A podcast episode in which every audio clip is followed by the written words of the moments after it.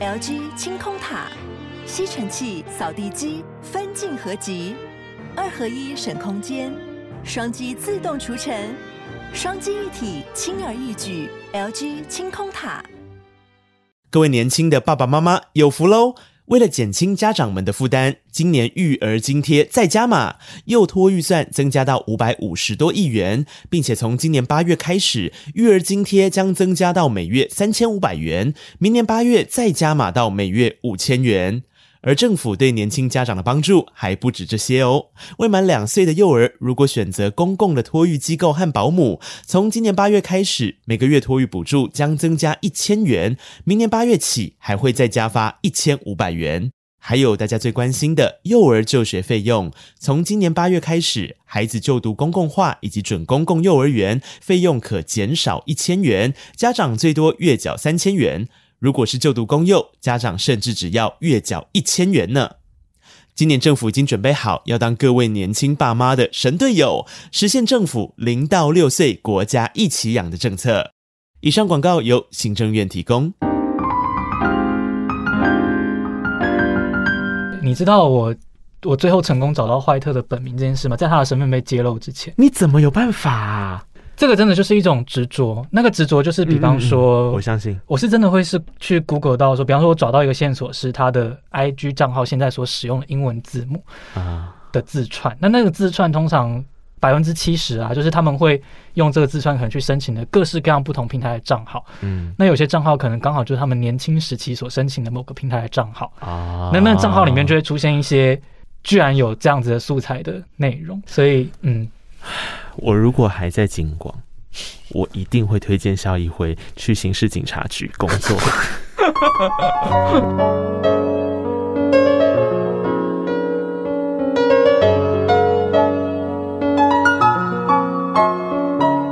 本期节目由杨小黎代言的优质保养品艾希妮赞助播出。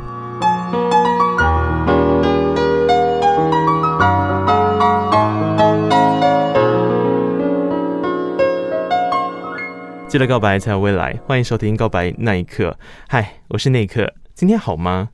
你知道像我们这样子常常要访问来宾或者特别访问音乐人的人是怎么准备去做一场访问的嘛？通常我们当然第一件事情，他如果音乐作品的话，我们一定要好好的感受这个作品，对不对？但另外，呃，我们通常有时候会收到官方的所谓的新闻稿，新闻稿里面会有一些比较文字性的专辑介绍。那另外一件事情是，我们通常会到网络上去找很多有关于他人如何论述这一个歌手的访问或者是评论。今天来到空中的这一位，他并不是音乐人，但他是一个我在跟音乐人做访问的时候，他仿佛就是我的背后灵一样，在背后看着这场访问的人。我们今天要来欢迎到的是肖一辉，嗨。大家好，内克好。哎、欸，我真的没有想到我有机会成功把你邀到空中来。哎，怎么说？我看起来难接近吗？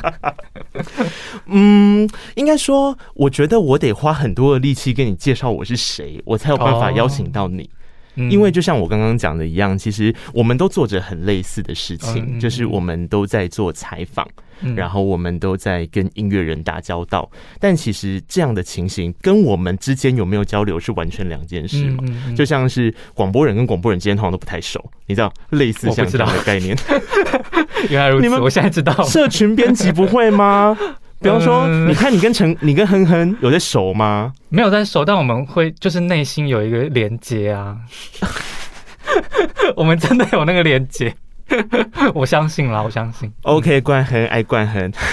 爱冠，这就是我刚刚讲开头的原因。我先郑重的跟大家介绍一下萧一辉好了，每个人对萧一辉的。认识可能会不太一样。那至于我，因为我刚刚前面所讲的这个画面，我视野看出去的肖一辉，刚开始认识的肖一辉，其实是一个我非常喜欢的网络媒体，它叫 Beats Monthly。然后一辉在里面做编辑，也做写手，他做采访。然后另外很多人，我想认识他的原因，是因为他是一个非常知名的作家。诶，可以用这样的词汇形容你吗？不知名，然后我也不会叫自己作家。为什么你不叫自己作家？你知道有一位诗人叫做隐匿吗？他在淡水有开一家书店，叫做有和 Book。嗯，这间书店可能或许比有隐跟隐匿差不多有名，或者比隐匿稍微有名一些。嗯，然后他在他的其中一本诗集有一篇序是这样写的，他写到说，他年轻的时候也很不喜欢叫自己诗人。嗯，因为他发现有很多不是在写诗的人叫自己诗人，所以当真的在写诗的人叫自己诗人的时候，他会觉得与之为伍，有一点尴尬。然后。我我觉得我现在我的过去的心情有一点类似这样，就是我觉得呃自己还并不够格被称之为一个作家的时候，嗯、就已经很多人会把这个头衔放在除除了我之外还有很多人身上，嗯，然后我就会觉得对这个词汇感到有一种疲乏，嗯、它好像是大家在面对一个呃可能相对不熟悉的领域。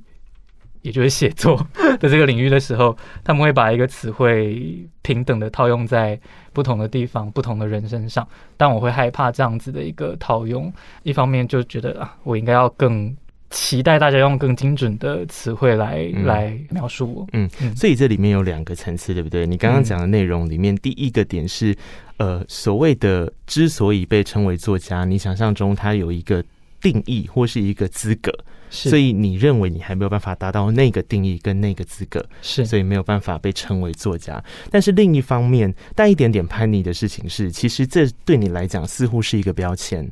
嗯、然后这个标签下在你身上，你认为不够精确。你整理也非常好。谢谢，因为我应该可以称我自己是广播人。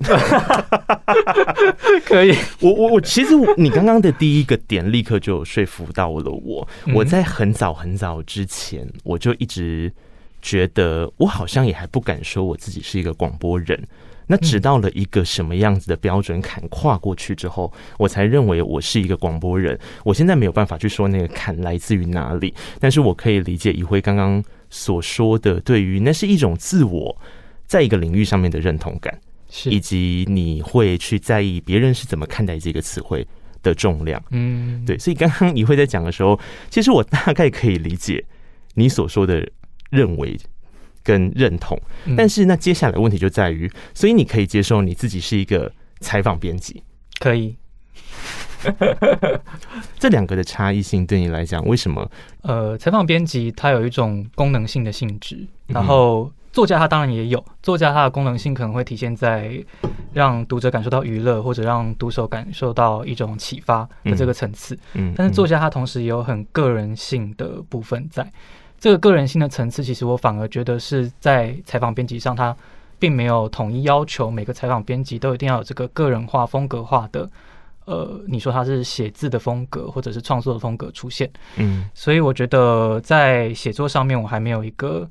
成功把我自己的个人化明确的展现出来，让大家认识到这个就是萧怡辉的一个写作状态，嗯，所以我觉得我还不是作家，嗯，但是就采访编辑而言，不管我现在有或没有，因为采访编辑他我的认知上他没有这个要求，嗯，但是你有啊。你有做了这件事啊？好，那可能，那我可能不是一个很好的采访编辑。你有很强烈的个人化风格在采访编辑，好想听听你的的事物上哦。好，那你说说看。你看我一开始的时候开场跟大家介绍，我说我对我来讲很重要的事情是我要找肖以辉的采访，我不是说我要找这一家公司的采访。那谢谢。其实这件事情好玩的地方就在于，呃，对我来讲，我觉得。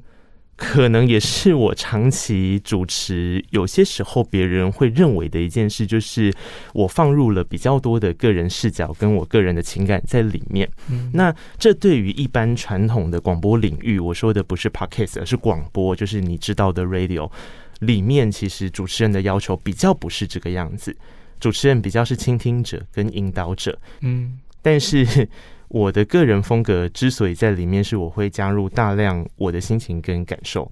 还有我眼中的他是什么样子。那对我来讲，在看文字的时候，如果能够看到一样方式的共振，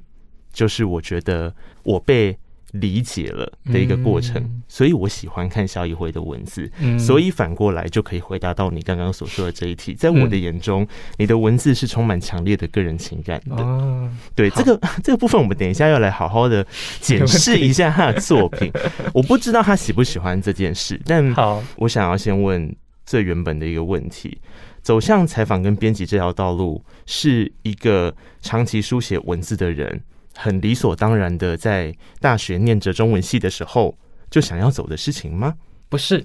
嗯，答案是不是？嗯，我自己之所以进入采访这个路线，其实也是很因缘际会，因为呃有一段自由接案的职业时期，然后在那段自由接案的时期，刚好我有认识一个朋友，他是在联合文学杂志里面担任编辑的沈晓峰同学，他知道我处在自由接案的时期，所以那时候发了很多写作者的采访案给我访。那我是在那个时候才开始第一次接触到访问专访写作这件事情。嗯，然后我第一次访问的人是也是一个诗人写作者吴宇轩。嗯，然后那一次我也印象很深刻，因为她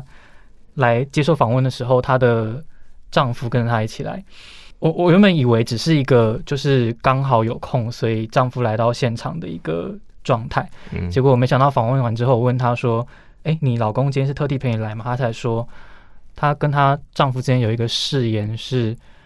我们在一起之后再也不要离开彼此，然后他们做到了。这件事情给我启发很大，因为后来我没有把这件事情写在专访里面，我一直在思考，我是不是其实应该反而要把这件事情写在专访里面。嗯嗯嗯。那这件事情到后来成为了一个你思考过后的答案吗？还是它反而延伸了另外一个你一直的？它延伸了超多问题。它延伸了非常非常多的问题。首先，呃，应对到，呃，其实跟写作是一样的，就是采访编辑第一个应对的问题就是读者是谁。对。然后，读者是谁这件事情，就我的状况而言，跟我现在所在的编辑部门是有很大的联系的。我现在就在 BIOS Monthly 工作。嗯。那所以，我刚进到这间公司的时候，会和先先花一段时间去理解说 BIOS Monthly 的读者是什么样的读者。嗯嗯嗯。那。编辑们有讨论出一个大概的面貌。首先，我们的读者有将近七成的比例是生理女性，嗯，这个是网站后台给我们的数据。然后再来呢，他们一方面对议题性的内容或者是性别相关的内容等等，他们有很大的兴趣。嗯，但是当我们推出用比较学术脉络、理论的方式去谈这些议题的内容的时候，他们的点阅却通常没有受到那么欢迎，嗯，所以有了这个认知之后，我就必须要回过头去审视我写专访的状态究竟要停在什么程度，嗯，那回到前面那个问题，为什么它会衍生出很多问题呢？因为呃，比方说我今天要访一个乐团，好，这个乐团可能是相对听团仔比较认识，然后可能平常听比较华语流行的听众可能不太认识的乐团，那我就必须要先去猜测说这个。乐团在我们读者心目中，他到底会不会对他的个人史有兴趣？因为今天如果他基本上连这个名字都已经感到陌生，那他对这个人的个人史就连带的完全不会有兴趣，除非这个人的生命经验真的就是嗯 磅礴到嗯变成小说一样嗯，那通常没有。那但是相反过来，如果今天这个名字它已经是一个大家在基础上面有认识，而且呃就比较知名的人物的话，那个人史放进来越多，基本上就是更扩张了这个人被大家认识的面貌跟面相。嗯，所以到最后到后来，这个问题变成是在讨每一次我都要用个案的方式去讨论说，嗯，要放多少比例的力气在专访的不同部件上面。对，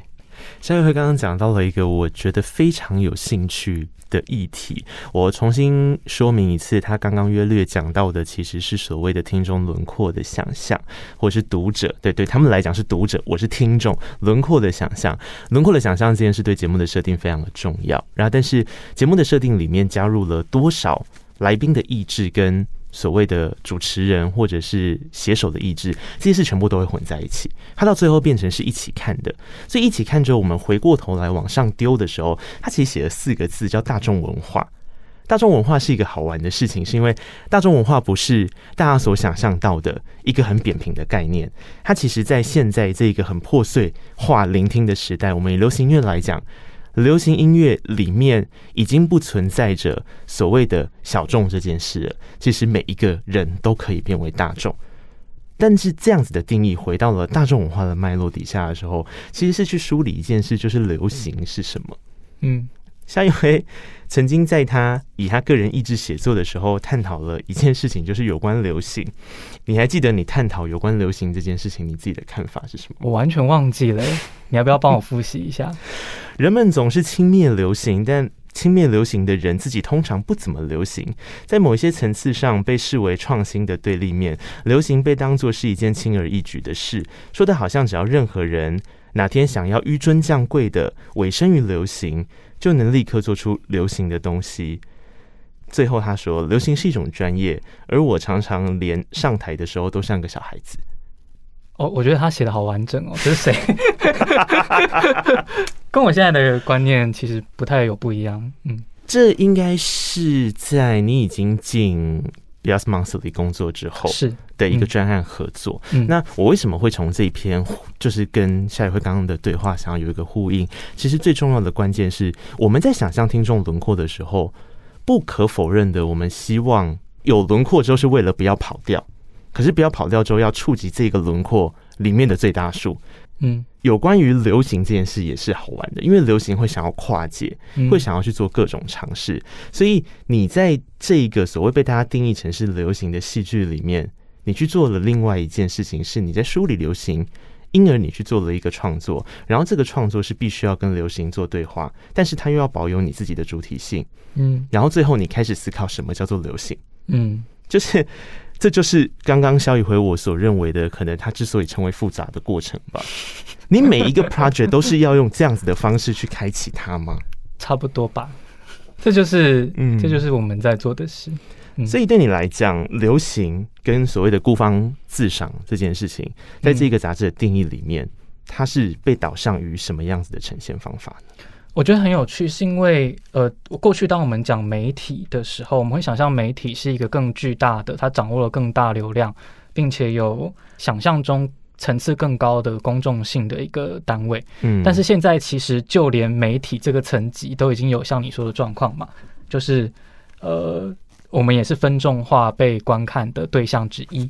所以，BEYOS Monthly 的大众是什么？跟大众文化的大众。是什么？已经有了一定程度的落差。那这个落差在我们的至少在目前编辑部的讨论里面，我们其实是希望更扩张的，因为我们觉得作为一个媒体，如果太过往某个特定方向发展的话，它当然也是一条路，它可能就会像很多很精彩的小志或者是呃一些企划型的网站那样子，会变得非常可爱，非常有。让人想阅读下去的一个完整性，嗯，但是 Bill's Monthly 好像目前期待的还是触及除了我们目前所谓的网站内部的大众之外的更外面的大众。这个问题很好玩。回到 Bill's Monthly 它的分类来说好了，它的分类里面大概分成了阅读、音乐、影剧、生活、设计跟议题。那其实你看似它有分类，事实上它非常的广泛，因为光议题两个字，它就是一个无限。大的一个空间跟讨论，但我一直觉得网络媒体有一个我自己还蛮欣赏，又或者说文字型的媒体吧，它其实有时候不见得是为了宣传而去做一个采访，因此编辑自主很重要。为什么今天我跟一辉说，呃，我大概会从三个面向，包含了他自己的写作跟采访之外，还有一个编辑的角度，是因为我觉得这个杂志或者是你们每一个编辑部的人在探讨跟决定要做什么主题的时候。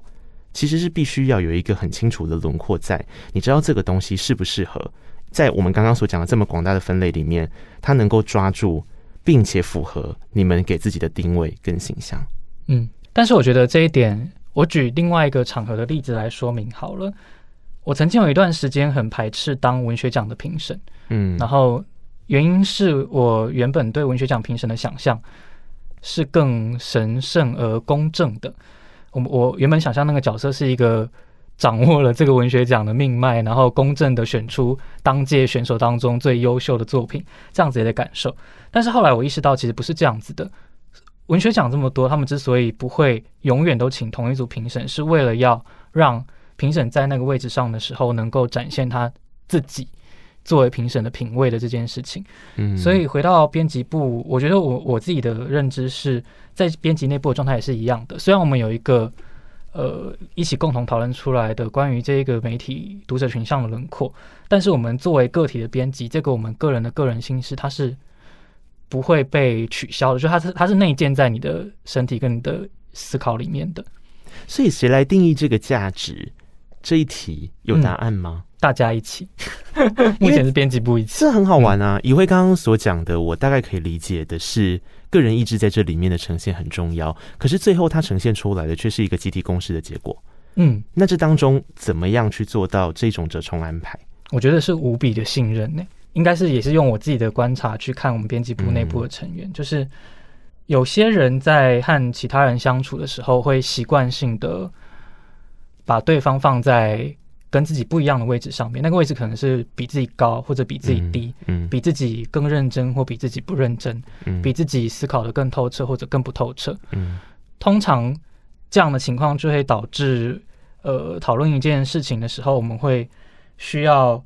呃，当自己的意见被反驳或者是被同意的时候，我们都会存有一种疑惑。嗯，但是在 Bios Monthly 编辑部里面，我们好像尽量让编辑之间彼此。有这样子彼此的位置是对等同等的信任，嗯，也就是说，当今天我们提出了一个想法，他在讨论的过程当中被提出疑惑的时候，我们处理疑惑的方式其实是非常积极，然后不会去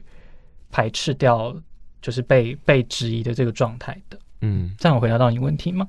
有，简单来说就是我们花很多时间开会，嗯。我好奇的事情是，接下来你们要上架的时候，要把它形塑成一个一体的风貌吗？还是它会去展现出个人个人的文章意志？如同回到我刚刚讲的，我一看，我不用拉到下面去，我知道这是萧一辉的文字。哦、嗯呃，这个其实有点像是两层，就是即使是很有个人风格化的文字，我们还是很要求。基底的被大家认知为一定要被描述的部分，我们还是放在里面。嗯嗯，嗯，嗯，理解理解。个人化是加分题，嗯，但是必答题还是得要答。这样子我就可以理解，或者是我想听众大概就可以理解，我们刚刚在梳理的过程里面，不管肖一辉他进入了社群编辑这件事情的起心动念，跟他自己的思考逻辑，之所以能够吻合这个团队的做法。以及到后来，对于听者、对于观者、对于像我这样的读者，我可以轻易的找到这是萧一辉的文章这件事情，其实他可以有了一个对话的可能性。但我第二个觉得，他同时也做了一些很有趣的尝试。我只有跟萧一辉说，我会讨论一个专题，就是二次元音乐故事馆，因为二次元音乐故事馆是一个非常诡异的单元，看在我的眼里，因为他他 纵容了萧一辉在。刚开场的时候，用了一段几乎是密码的文字来去贯穿整篇文章，当成是一个对于阅读者来说的挑战。我觉得绝对是挑战。嗯，你自己如果今天作为这一篇的责任编辑，你是怎么看待他的？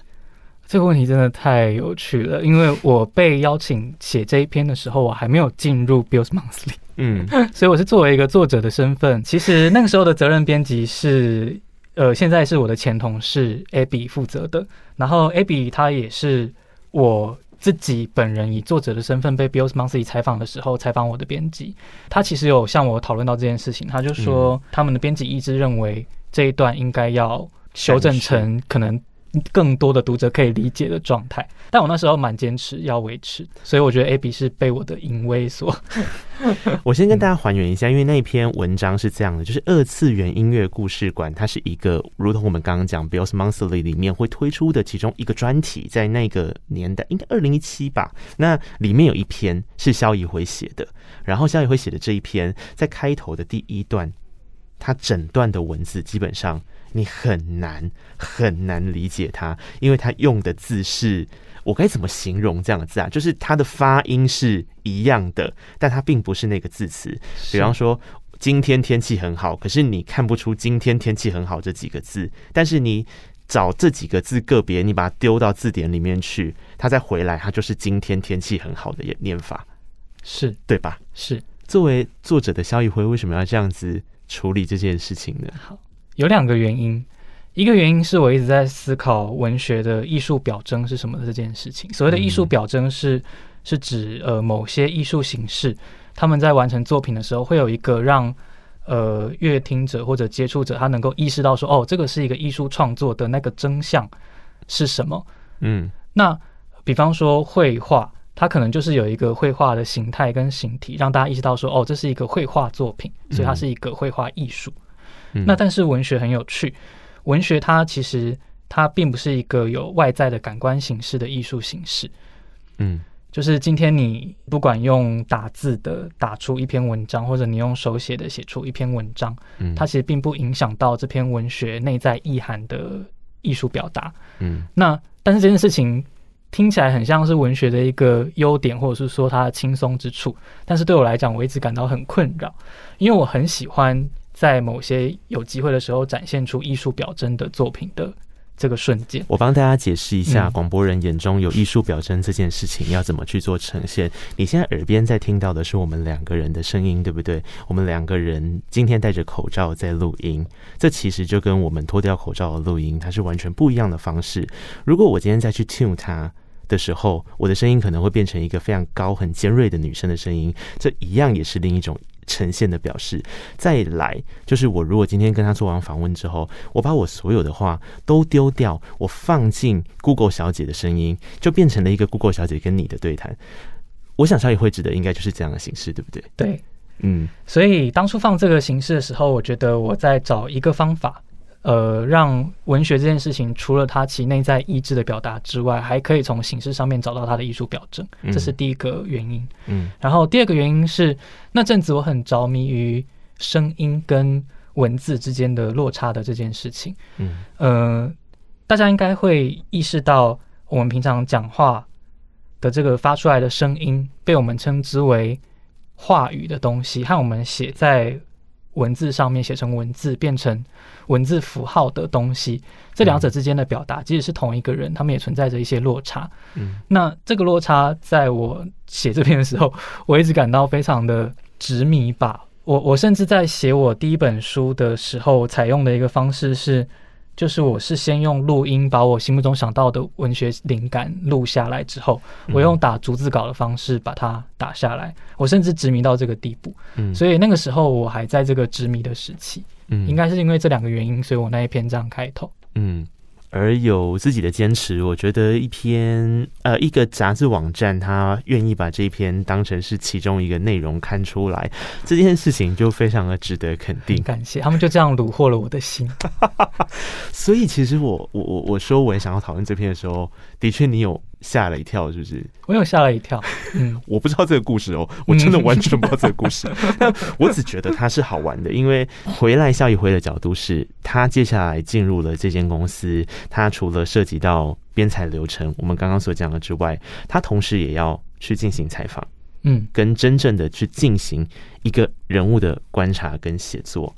你自己想要访的人物，通常是你提出来，进而去争取大家的支持，还是是你被 assign 居多？通常是第一类。嗯，因为因为我就是被分配到音乐系，所以 所以我提这不是这不是你 你希望被分配到的类型。我非常希望哎、欸，嗯，好，我要开始讲一些比较黑暗的部分。嗯嗯、呃，大家好像会很直觉的觉得，甚甚至连当初我进公司的时候，大家。还很客气的询问我说：“以辉，你会不会其实想要被分配到跟写作相关的领域呢？”然后我就非常开心的说：“没有，没有。”我想从这个节目一开场他的自我介绍，我就知道他会没有，真的就没有。嗯，对，因为我我觉得这个这个跟我为什么到现在还不跟我的爱人求婚，可能有有点联系。嗯，就是我心目中有很。把很多事物神圣化的那一块，我觉得刚讨论下来，大家可能也有察觉到，嗯，就是有很多事物会在我的不同时期被我放在神圣不可侵犯领域的心中位置，嗯，那刚好写作这件事情就是被我放在神圣不可侵犯领域位置的这件事情，嗯，那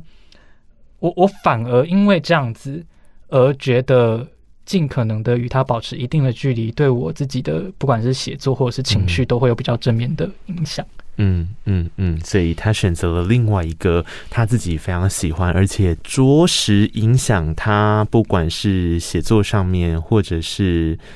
他的人生，还蛮强烈的一件事情，就是音乐是的类型。然后，于是我开始大量的遇见了他的文章嘛，这也非常的合理。所以我是先认识这样子的肖一辉，但是当我看到肖一辉的时候，我一直我看着他的文章，不是我现在看到他的时候，我一直会有一种。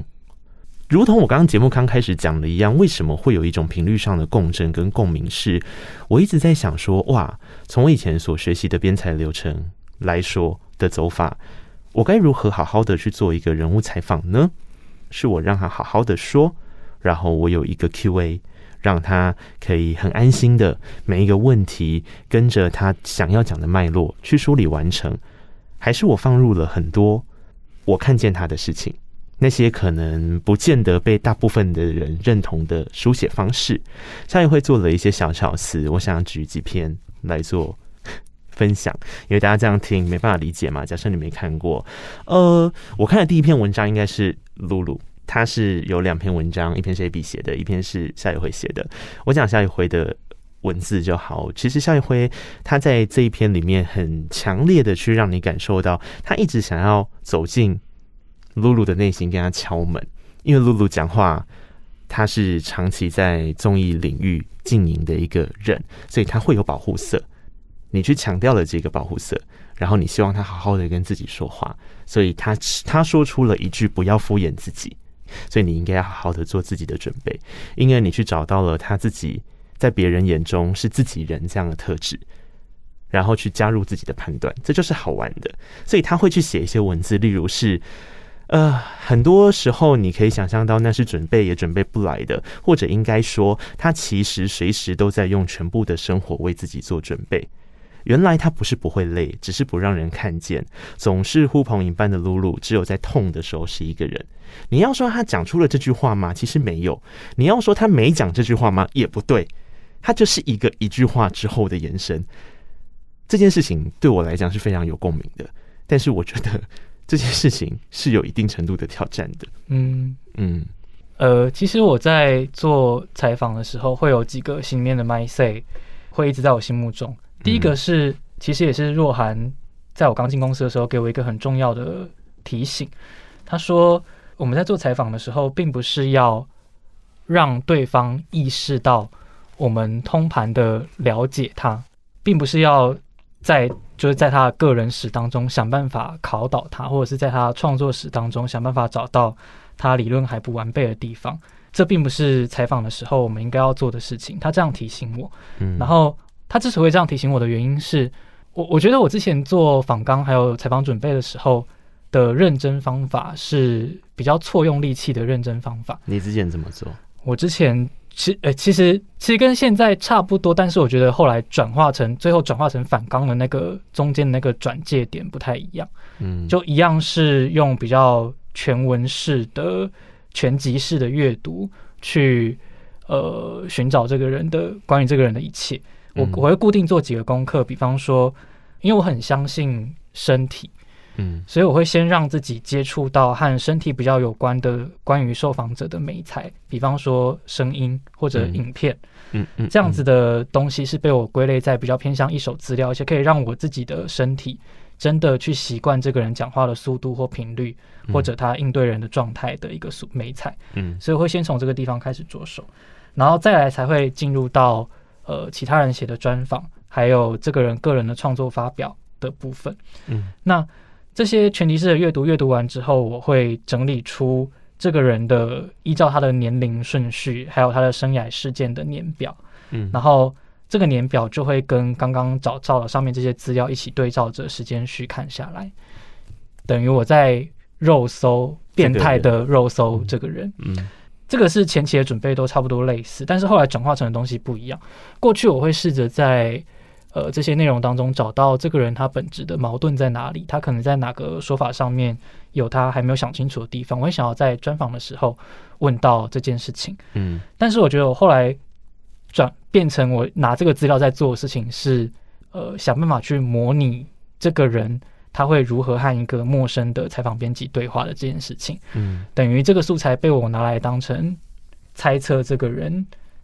跟我见到面的时候是什么状态的一个媒介？嗯，嗯，那这个媒介就跟我要问到他什么东西无关，而是我要先想办法让他跟我进入到一个对等的对话状态之后，嗯，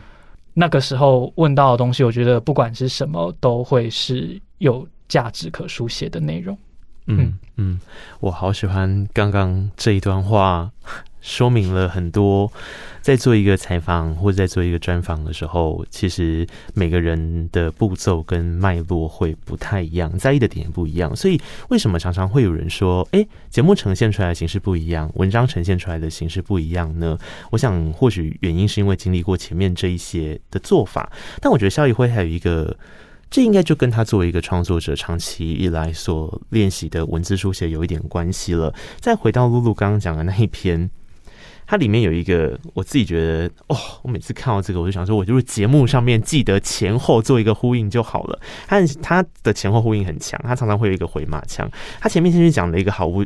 看起来毫不相干的事情，他就说露露的奶奶是原住民，所以他帮他取了一个泰雅族的名字叫。吉瓦斯，然后他说这个是端庄娴熟的意思，然后就回应露露讲了一句话，他就敬露露的丧拜，就说我奶奶是不是有什么误会，哈哈哈，这样，然后就最后的是以萧怡辉的观察，他说台上活蹦乱跳的露露似乎似乎从小就背叛了这个名字，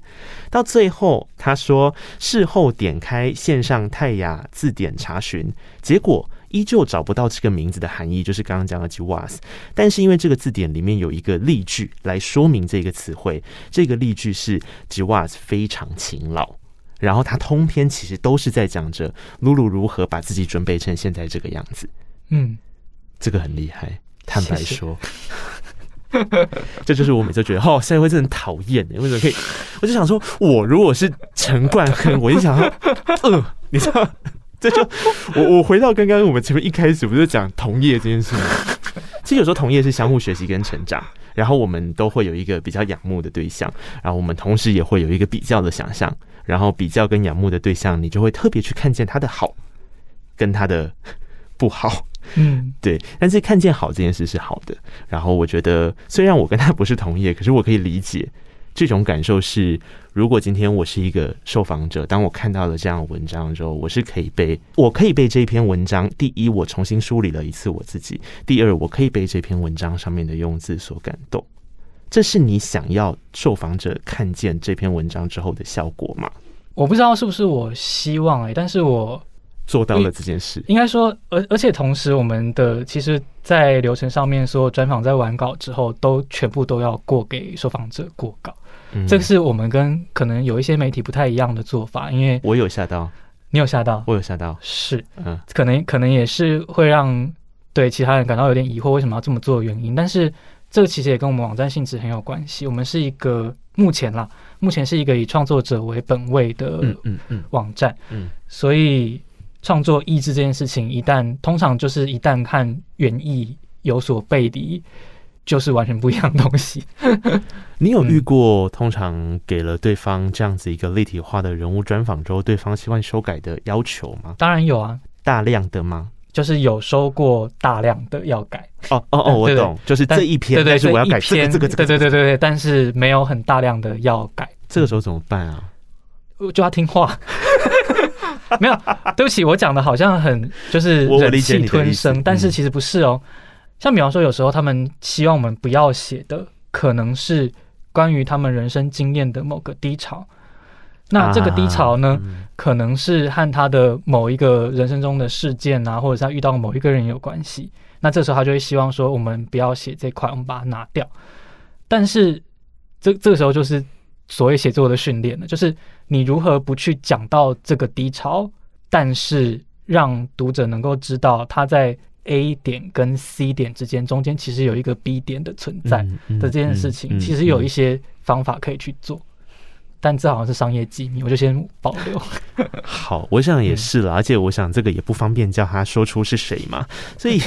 回到刚刚所讲的，其实怎么样把这些小巧思放进去，在一个人物专访里面，是我很有兴趣，而且接下来我会。跟萧怡辉花比较多的力气去聊的事情，比方说，我刚刚提到的是萧怡辉自己的脉络嘛，他缝就是前后呼应这种缝法，还有最近的一篇就是克拉奇啦，克拉奇这篇也是，克拉奇这篇他也用了，因为他们团员有两个人嘛，然后他把这两个人的故事各自阐述，最后再缝在一起，他就是很像是在看一个影视作品。之后所呈现出来的结果，你每一次在做这样子的内容的时候，是因为克制化的去做这件事，也就是说，其实你没有先预设好你要这样子写，等到素材回来之后，你最后决定用这样的做法，还是它只是你众多选项的其中一个，你随心挑选出来的？我觉得这有点像唐凤说的阶段性检视的那个概念，嗯，就是我在采访前确实会有一个在做转访刚准备的时候，就有心里面的编排的预期，但这个预期通常会在进行完采访之后。呃，它可能被打散，它可能被部分修改，它可能完全符合，然后我才会去进行做这件事情。所以，呃，要说是克制化嘛，它应该每一篇都是克制化。然后，但是克制化的过程并不是从一而终的，一开始有了一个想法之后彻底的实践它，而是随着不同的时期不断的去变动的。嗯，我们就来聊聊比较新的嘛。不同的变动里面有一个是让我叫好叫久，就觉得如果我有一天可以把人物专访用这样子的方式呈现，而且是声音的节目嘛，这样的呈现，我就真的是对得起我自己了。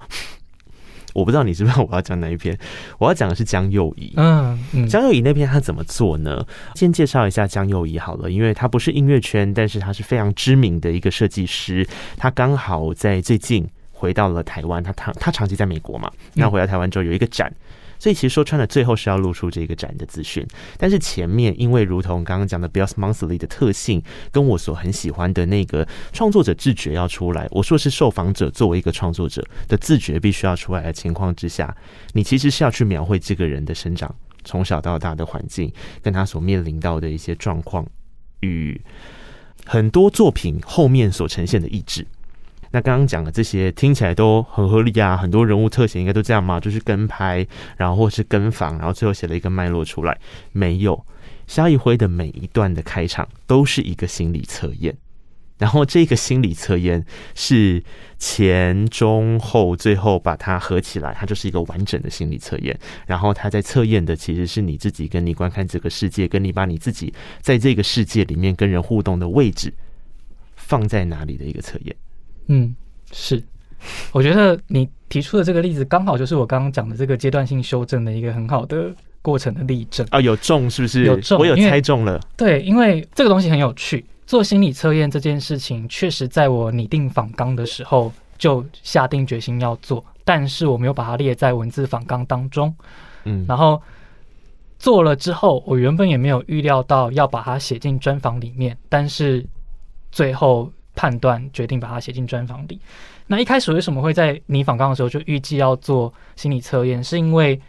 呃那个时候小张刚回到台湾，嗯，然后呃我们就会得到很多同业媒体的消息或风声嘛。听说哪个媒体又访他了，哪个媒体又访他了。对对对。那小江是一个非常就是有非常多东西可以分享的创作者，所以他那时候接受了非常非常多媒体的访问。嗯，然后。这个就回到我之前提到的，就是我所做公测资料准备，其实是为了要让我去猜测小江是一个怎么样的人。然后我根据这两个资讯来判断，小江会对我去访问他这件事感到很不耐烦。嗯，就是我猜想的，当然这是我的猜想。然后现在也没有办法去做检验，说到底是不是这样了。因为反正我后来就选择用心理测验这件事情，是为了让他不要觉得无聊。那这个想法决定要落实之后，我就去想办法找到我觉得可以在创作性跟世界观上面最能够引出他讲出话来的心理测验，那就找到了这个人跟粉红色立方体的心理测验。嗯嗯嗯，那就做了，然后做了之后，在采访当中效果很好。这个效果好是好到让我很意外，因为小江他很。他甚至很老实的说，某些题目他有印象，他心目中有做过，但是他愿意去回头检视他此刻的回答，会跟之前有什么不一样。嗯，那我觉得这样子的一个前后对照，正好就是我希望在专访里面呈现的。嗯，所以后来我决定把这个心理测验访到的内容，干脆直接也放进访问里。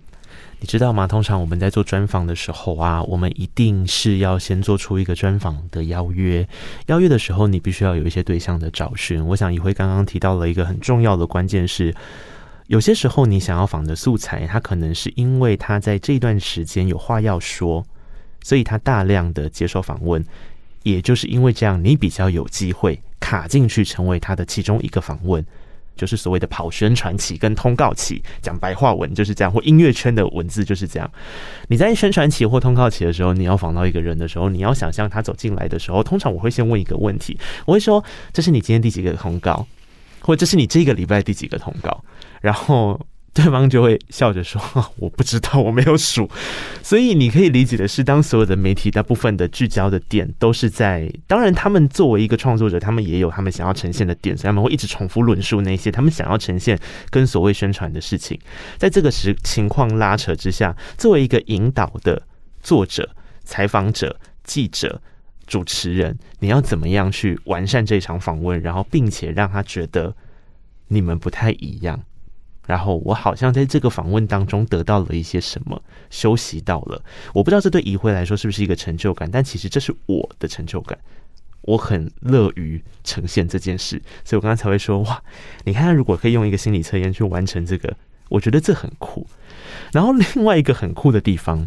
既然都讲了，我就把我一次崇拜他的人物专访讲一讲。还有一个，其实你知道，我只有分享过一次你的文章到我的私人脸书，但是你可能没有想到是哪一篇，因为对你来讲，或许这不是一个比较特别的形式，它是一个比较朴实的走法。那篇文章就是你访坏特。嗯嗯，我为什么会分享这篇文章的原因，是因为对我来讲，新人。其实有些时候他很好访，很好访的原因是因为你不用处处忌讳，你只要对他充满着一颗好奇的心。可是有时候难访的地方在于，他不知道怎么面对媒体的时候，他其实要么就是非常有所保留，他不敢讲；要么就是他什么都讲，大失控。那对我来讲，萧怡辉在这件事情上面就是堪称楷模。他在里面呢，让他只让你抓到了一个新人为什么可以这么特别的，所以他去论述了他的咬字跟他的背景的关系，他去论述了他没有呃设他的设定是不让大家看见面容这件事情背后所在意的东西，他去论述了他的音乐风格跟大家的不一样，还有网络的评论所呈现出来的东西交织成一个立体的风貌，我觉得这件事很难做，你有觉得是个挑战吗？我觉得我在你访刚之后就还蛮有信心的，真的假的？你来访刚之后颇为有信心。呃，怎么讲呢？因为我们是看着你们的一手素材，嗯、我才能够去想象，就如同一辉说的，他去感受人的温度，我去感受肖一辉眼中，或是他呈现出来这篇文章，或是我去感受哼哼啊，哼哼也是我另外一个，就是我觉得是我背后灵的人，是我去感受我的，对对对，他去描绘我，我觉我觉得你应该懂我意思，我们去猜测。今天他这个歌手为什么会这样提？他在意什么？他在乎什么？然后我们要在怎么样在这样的切点里面去做后续的延伸？你是我的一手素材，所以我就很难想象那一手素材前面看似就是没有了，你该如何去处理新人？嗯，真的就是用超级变态的肉搜方式。你知道我我最后成功找到坏特的本名这件事吗？在他的身份被揭露之前，你怎么有办法啊？我不知道。你太 creepy 喽！对，就是 creepy，就是真的就是 creepy 我。我我我有一次去也是上百灵果的节目，嗯、就是我们访问他们，然后他们后来反过来访问我，嗯、然后我就我就跟他们讲到这件事情，我就说凯莉，你知你知道我知道你是附中哪一个，就你的学号。天哪！对，然后这个真的就是一种执着，那个执着就是比方说，嗯嗯我相信我是真的会是去 Google 到说，比方说我找到一个线索是他的 IG 账号现在所使用的英文字母啊。的自串，那那个自串通常大都百分之七十啊，就是他们会用这个自串可能去申请的各式各样不同平台的账号。嗯，那有些账号可能刚好就是他们年轻时期所申请的某个平台的账号啊。那那账号里面就会出现一些居然有这样子的素材的内容。嗯，然后有有一次，就是我有一次做那个 OZ 的访问啊，然后我是一直找到他妈那边去嘛。嗯，那找一找就找到了欧丽十二岁的照片。嗯，所以嗯。我如果还在警广，我一定会推荐肖一辉去刑事警察局工作。他们应该有更迅捷的工具可以使用吧？我都只有用 Google。但我觉得这是一个好事吗？就是当你对他理解的更多，可能就像你刚刚讲的一样吧，自信心也相对的就会比较多。访问最害怕的就是没有自信心，嗯，然后我想我们都有经历过那个很没有自信心去访问别人，然后自己回家把自己责备的一塌涂地的状态，不敢点开录音档。你也是哦，你还可以，你可以不点开录音档凭印象写稿吗？我不能这样做，而且我也没有这样做过。但是就是要一点心理建设。对对对，好了，你就这样想，我剪音档，我还得反复聆听。我可以先回应一下刚刚讲到坏特那一篇嘛。其实还有另外一个想法想要跟大家分享的是，嗯、呃，我觉得刚开始做访问的时候，很容易太过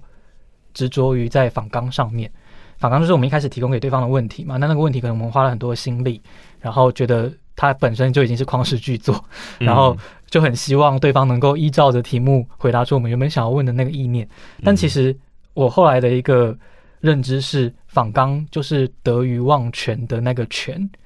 就是你在现场，你只要问到一个东西，你觉得有趣，你就马上打破砂锅问到底，你就再也不要管你的仿纲了。我觉得在坏特那个场合，我觉得有大概百分之四十的部分是这样子的状态，就是他讲了一个历程，然后那个历程他可能是为了我回答我访纲上的某一个问题，但他没有回答到，嗯，可他讲了一个奇妙的背景，我就马上追着那个背景往下继续问，嗯嗯嗯，对，就是不要太执着于访纲这件事情，我觉得也给我很大的启发，跟就是这让对我专访写作有很大的帮助。所以谢谢你叫我可以不提供访纲给你。我终于懂为什么，真的可以。有些时候，其实访纲这件事，嗯、好了，我就说啦，就是我个人偷偷的跟大家揭秘一下，就是我不太提供访纲给别人，因为我自己会觉得，如同一辉刚刚讲的，其实也说中了我的心坎里。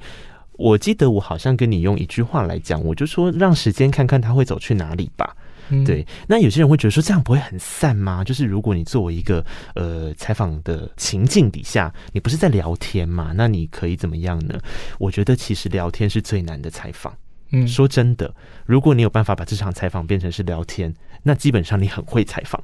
对，所以回头过来，我的想法是这样，所以我不太喜欢提供访纲，我希望让它变成是自然而然长成的样子。那没想到就是。你们也是这样子想，但是我们一定要提供访纲。对，但是你们提了，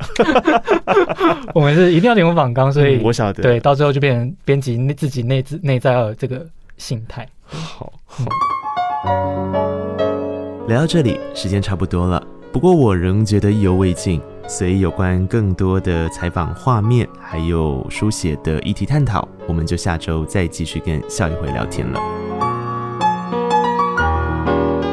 本期节目可以在 Apple Podcasts、KKBox、Spotify、Mixer Box、First Story、Sound On、Google Podcasts 等等平台收听。欢迎听完订阅、评论、留言，谢谢你让我知道你在听。